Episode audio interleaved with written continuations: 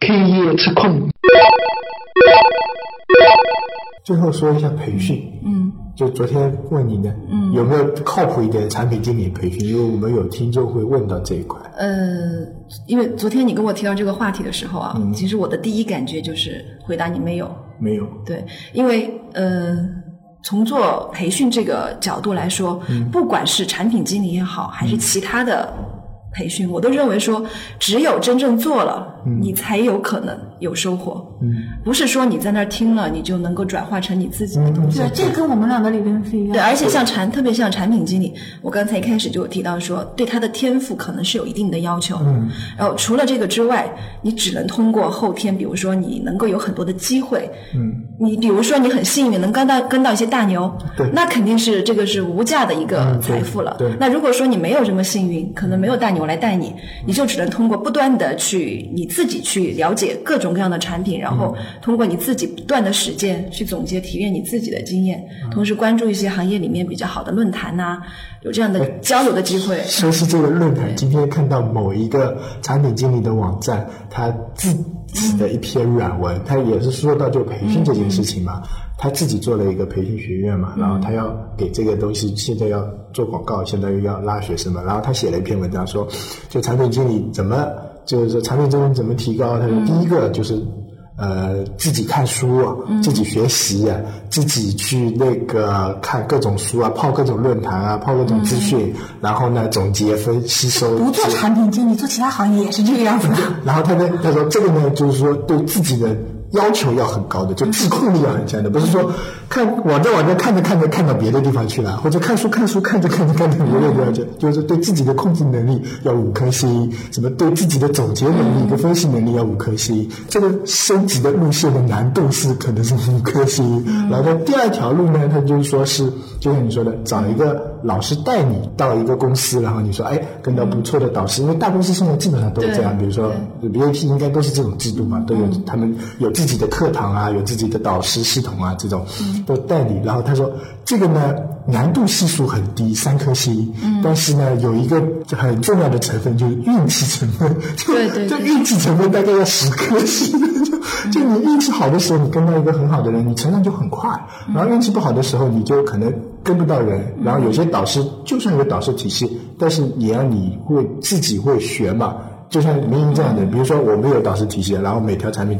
每个产品经理要求都带一个，啊像民营这么带啊，问问都问烦了，就你就看着我做吧，你能学到多少是自己做的，他不一定会教，但他会做这样一种就运气的。还有一种他就是说是培训嘛，就是他们自己搞了一个叫什么学院的一个东西，然后请的都是一些呃产品。经理里面的大牛级别的，就是比较厉害一点的，比如说呃什么 BAT 里面的啊，什么腾讯里面的、小米里面的这种现实的产品经理，然后来给你做培训。然后他说这个是算比较靠谱的。嗯，我就觉得这种培训到底靠不靠谱？其实你刚才说的，比如说请 BAT 的这些相对行业来说比较走在前面的这些产品经理来做一些分享，那我觉得这个应该是还是有很高的价值的。嗯，但是呃，你听到别人的跟你自己做的这个产品，肯定是有不一样的东西对吧？对，其实它只能说是作为一个借鉴。嗯，那么还有一个很重要的就是，你身处现在目前的公司环境里面，嗯你可能需要对包括你公司里面的运营啊。包括你呃其他的交互设计的一些流程啊，嗯。还有包括你自己可能会需要增加一些包括数据分析方面嗯的一些运营数据方面的一些这种能力、技能的一种提升，你都应该要去关注，嗯。因为这才是一个可能最后做到一个很好的、很成熟的一个产品经理，都必不可少的各个部对分，对。对，这产品经理是一个打磨的过程。就刚才说的那个网站嘛，他做了一个年度报告，就二零一四年产品经理年度报告有这么一篇文章，最后也是为了他的那个学院。做广告的啊，然后他的意思就是说，以前就是产品经理可能是一种职业，嗯，一个人，对现在慢慢已经演变成一种文化、一种思维。我觉得可能有点装逼的这种感觉啊，但是就是有这种趋势。然后他说，产品经理这个职位就以前没有这个职位的，就特别是在国内就没有这个职位的，就以前叫需求分析师，然后就就到那个，包括我们以前学的课程里面，就软件工程学里面没有产品经理这个职位的，但后来才慢慢的被大家熟知，对应该是在一零年开始，一零年这几年是呃有产品经理这个概念，一一年开始招产品经理这种呃职位，但是那个时候都是要就是原先这种就部门总监级别的人物来做产品经理，牛逼一点的。然后到了一二年、一三年、一四年这几年呢是比较火，越来越多的人加入产品经理，然后很多都是有工作经验转的、运营转的、开发转的、UI 转的，你没有说是一上来就做产品经理。然后到了一四年，就是大学毕业生慢慢一一开始出来就变成一开始出来就做产品经理，而且是就有些人就立志要做产品经理了。就是我想做产品经理，我想做这份工作，然后他们就开始做这个东西。他的意思就是说啊，这个职位的需求量很大，就是想往这里面钻的人也很多嘛，是一个供需双方还算比较火爆的市场。一个是产品经理，一个是开发嘛，这两个算 IT 行业、互联网行业比较火爆的一些市场嘛。然后他说，那怎么？走到这一步，最后他也是说是培训，参加这种培训，就是建议这种新，因为你学校里还没有这门课程，对对对根本没有这门课程。产品经理是什么东西，他根本教不出来，然后只能参过一些社会上培训。像以前我们。呃，IT 界的码农界比较有名的一个培训机构叫北大青鸟嘛，可能大家都听过，还算可以的。就对于入门级的这种，对啊还是你是可以去参考一下这样的。但如果你已经做到一定有一定经验的这样的产品经理，可能你真的靠这种培训机构，我觉得应他已经不行了。对，那产品经理啊，你要把它定义为成一个职业，就怪怪的。就是这个职业属性啊，是产品经理，他需要东西里面真正落实的东西太多了。对而且就算你一个人，你把你产品经理的本职工作做好了，有可能你还是推动不了一个产品它是一个。复合型的。相当于你你在整个一个产品，它从想就刚开始有构思，一直到它上线，不仅要从正面啊说服你的领导，你后面帮你往前推的这个团队又要开发认可你，你又要 UI 认可你，然后 UI 里面你要分交互和美工这两个工种都要认可你，然后测试要跟你有一个很好的沟通，如果测试不鸟你，你这个东西真的 就是就光测试这个环节都能卡很久，然后你本身要了解各个市场的情况，就是相相对于同类公司的同类的人，他是现在是什么状况，然后比其他公司现在的迭代的状况，然后你到你把这些东西都了解了，别人都支持你了，你还得化为一个。很通俗的语言告诉你的领导，就是上面的部门。然后你这个东西，其实你告诉他的时候，绝对不能光是你现在做的东西，肯定还有一个你以后的展望、计划，最后你要引向的东西。嗯，然后可以给公司带来的利益，可以现在节约的东西，然后如果没有节约的，就只只能说它带来的附加利益是什么？这个东西一大套，你全都通从头通到尾，你必须得做。培训不了。对，这个这不是培训能培训的。难怪啊，就是有人把做产品培育成当小孩子一样，就是说产品是你自己的孩子，嗯你是他的父母。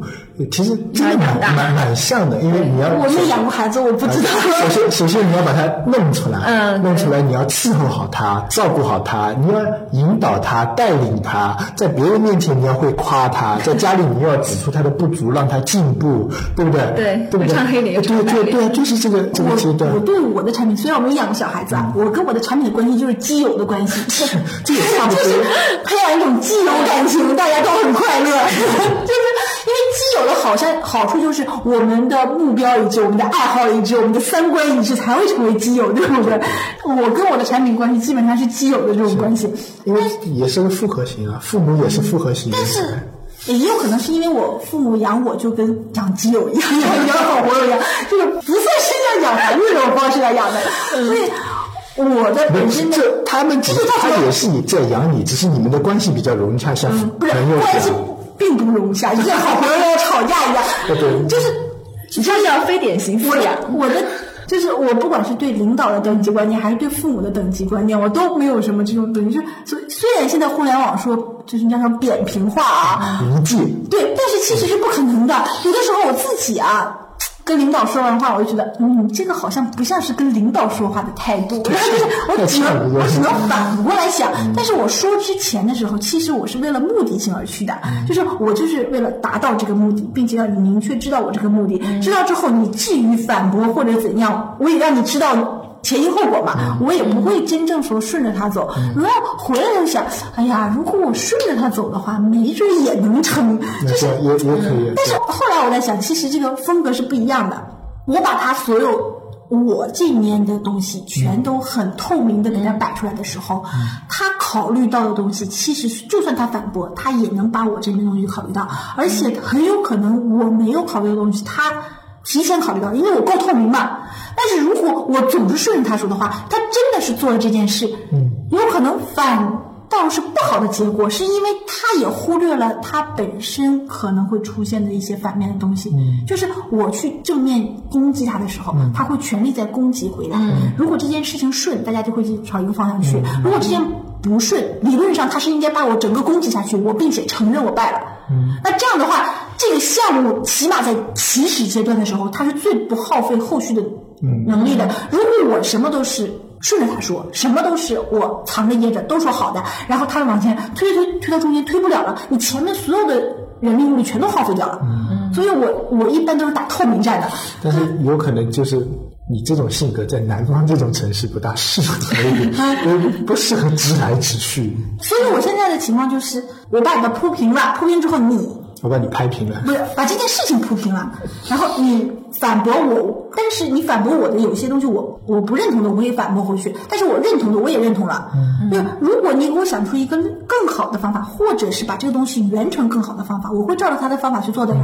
而且我赞同他的方法，我又不说他的所有东西我都直接反驳回去。从产品经理这个角度来说，就是但是你你顺的一条路啊，很难有人把你。拧过来，或者但是这个有一个很大的问题，就是领导要懂这个东西。我现在沟通过几天的，如果他不懂这个东西呢，他简直就是被你带着走。他不懂，他就会被你带着。然后我其实会忽略我自己没有想到的东西。然后走到东西的时候，反正黑锅我也是我背，什么东西就背，这东西就完了。还有一种就是半懂不懂的，他提出的意见其实有一些是很好走，有一些还是有建设性的。这个其实还是我带着他走。但是如果遇到一个比较懂。的领导真正的冲突很大的时候，这个时候的好处就是，我们把所有的冲突放到明面上，我们会发现一些嗯曲径通幽。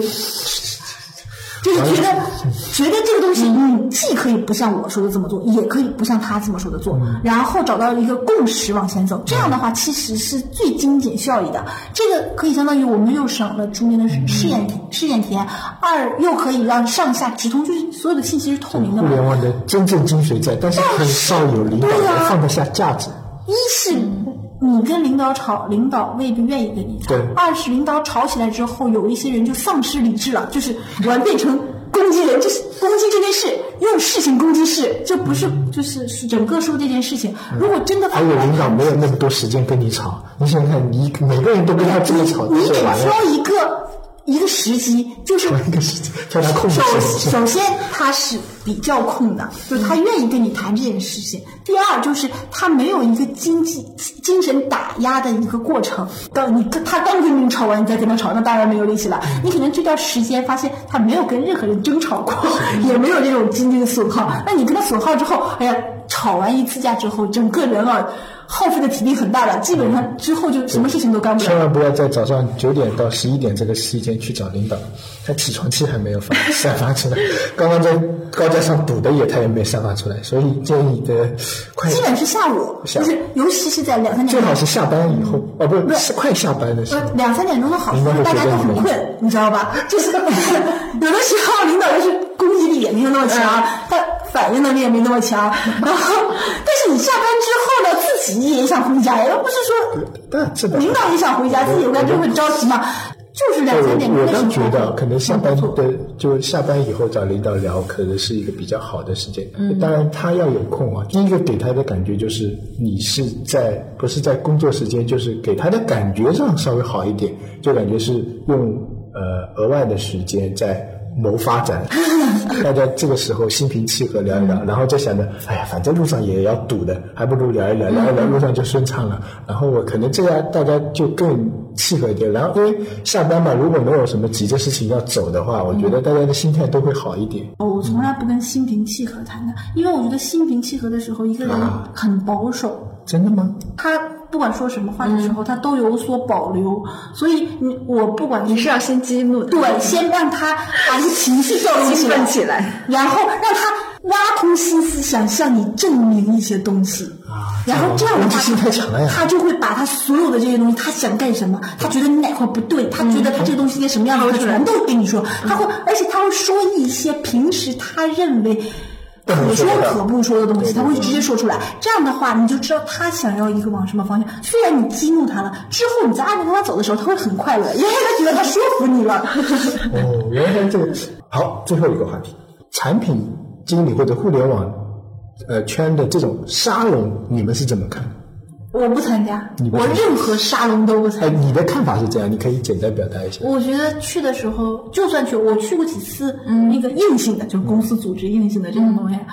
然后我的意思看法就是他们在吹牛逼。我我的意思，你不对这种形式的看法，不对针对他某一次的内容，就只针对就是呃产品经理大家一起聊一聊，或者一起我出去牛逼觉得如果这种事。是市场人员、渠道人员，这种沙龙是很有用的，因为它人脉为主嘛。嗯，就是他可以认识更多的人、更多的行业，或者是同行业里更多的人。但是对于产品经理的这种沙龙，其实我觉得意义不大的。我去过几你就觉得意义不大对，？我觉得他们要么是觉得他的在吹，要么打广告，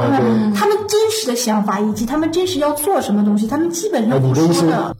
你的观点是这种不大有益。对，如果你是一个 CEO，你身为产品经理，你去揽投资，这是有意义的。然后你的呃，就是理由就是因为他们太虚了。是的，没有什么实践度。新人的，嗯，因为产品经理的沙龙我还没有参加过。呃，但你可以说说就是我 HR 我只能说，比如说我 HR 的那种沙龙啊，我还是感觉说有选择性的参加，嗯，然后而且有选择性的聆听，那那是对我觉得还是有收获的，嗯，对，至少知道别人在干些什么，对对对，像像我对这种沙龙的态度就是，呃，我可能比你更积极一嗯点，就是会去参加，因为在我的呃理念里面，我觉得产品经理就是应该是一帮很活跃的人，嗯。所以呢，你首先要在这个圈子里面保持你的活跃度。你做产品的时候，比如说你做一款什么软件的时候，那你要在你的用户群里面是一个活跃的，嗯然后成为一个领头羊，这样的话呢，才能做好产品。然后第二个就是说，产品圈子里，我也觉得应该，产品经理就是我个人感觉就是一个很活跃的人要有，要经常保持这种这种活跃的因子。我一点都不活跃我我的态度可能更积极一点，就是去参加，然后就像你说的，选择性的聆听，选择性的说。我对他的赞同点就是，呃，产品经理是需要一个很思维碰撞的一个一个工作。我觉得大家在说的过程中，虽然可能很虚，但是有一个思维碰撞，或者就算吵架争执啊，我觉得都是很有收获的我我。基本上觉得，要么我碰不到别人，要么别人碰不到我。对对对对对，就我不太喜欢参加各种啥，就是所有跟陌生人接触的东西，我都不愿意去这是你做的。性格的性格的所以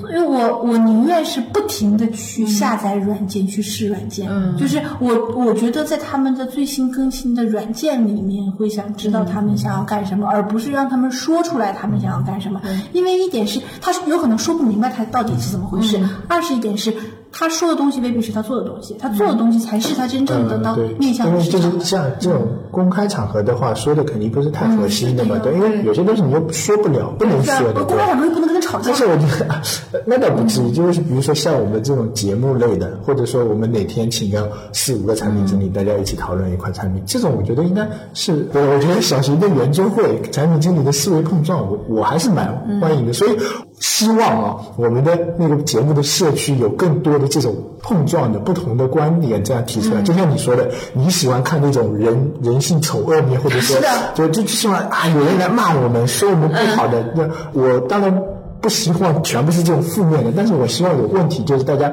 能提出来，因为我我在我在圈子里就是基本上有问题我都会去回回答。那有时候你回答了我，我觉得你回答就把我想说的话都说完了，我就不回答。但是我我还是希望就大家就提问题也好，说想法也好，就经常的思维碰撞。嗯，你可以不赞同别人的观点，但是你要学会接受别人的包容和接纳哎对对对。啊，我不是接纳不接纳的问题，我从从另一个角度来看啊，你说为什么经常打架的人就是打架的技巧和他的就是体力，还有他的各个方面的就是肌肉抗挫能力啊，什么东西恢复能力都很强的？就是因为他一直是面对的这个这个冲突的，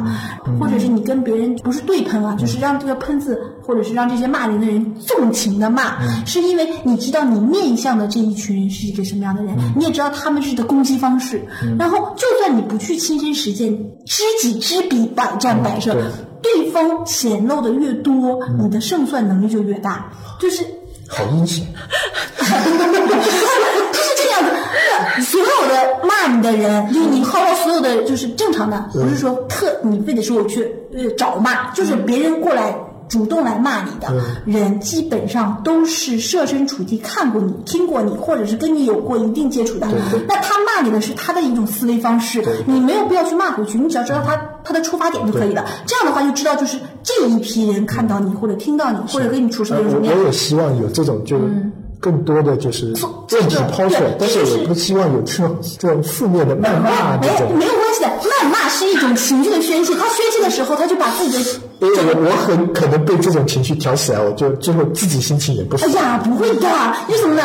不要绝大多数人会的。对，衣冠禽兽其实啊，就是这种是最假的。我衣冠就是最假的，就是禽兽这边暴露出来，你才能分得清是禽兽还是真绅士。所以如果他伪君子还是真小人他不？脱，你怎么能看出来呢？所以当就是对方情绪恶劣，就是你的对方情绪恶劣，或者他他想发泄的时候，他会暴露出来。如果你跟你的亲人接触，就是亲近接触，有一些亲戚。永远都是在骂人、喷人、负面的，就是他整个形象就是这个样子的。那有些心情不管遇到什么事情，他就算心情不好，他也是保持一种沉默、冷静的这种态度，或者是很会很装逼吗？这种。这不是装逼，就是人的一个性格嘛。如果就是说键盘侠嘛，就是现在的键盘侠，他脱了外外表之后，他去在上面表演，这是很好的。他相当于他在裸奔呀，这就是他的情绪和他的意见在裸奔。为什么我说要跟整个团队只有吵起来，你才知道所有的人心情？是因为他处于一个裸思维裸奔的状态。思维裸奔的时候，他他有酒后吐真言差不多。对呀、所以你要激怒一个人的时候那，还是灌醉比较简单嘛。喂，你 你要激怒，就是想知道一个想法的话，你可以去先让他提出他的反面意见，而且这个反面意见不能是那种没有逻辑的，就是当两个人都说事实，那你是他的反面，他就会不停的证明自己是对的。嗯，那这样的话，他就慢慢慢慢就变成一个裸奔状态了。如果你这很正常的情绪，又跟他这种文质彬彬的对话，那他永远都是跟你文质彬彬的对话，这没有意义的，大家都变成一恭维一种状态了，对不对？所以虽然我是一种在这方面很保守啊，就是在另一方面我还是很激进的。我希望遇到全都是在但是精神裸奔的状态在我面前。有蛮大一部分人接受不了这种，他最后就变成跟你记仇，或者觉得你这个人很不好。记仇，哎呦，也不会见到的两个人互相骂，有毛线可记仇的呢？你这。那我觉得在公司里，或者说在一个团队里面，如果一个人天天这样思想裸奔的话，那么时间长了以后，可能他根本就不是在裸奔了。啊，那不能时间长，这个就偶尔激化一下。对，偶尔这个我还是赞啊同，的。那就是经常激化，那也是没有事。好，以神经病结束，谢谢。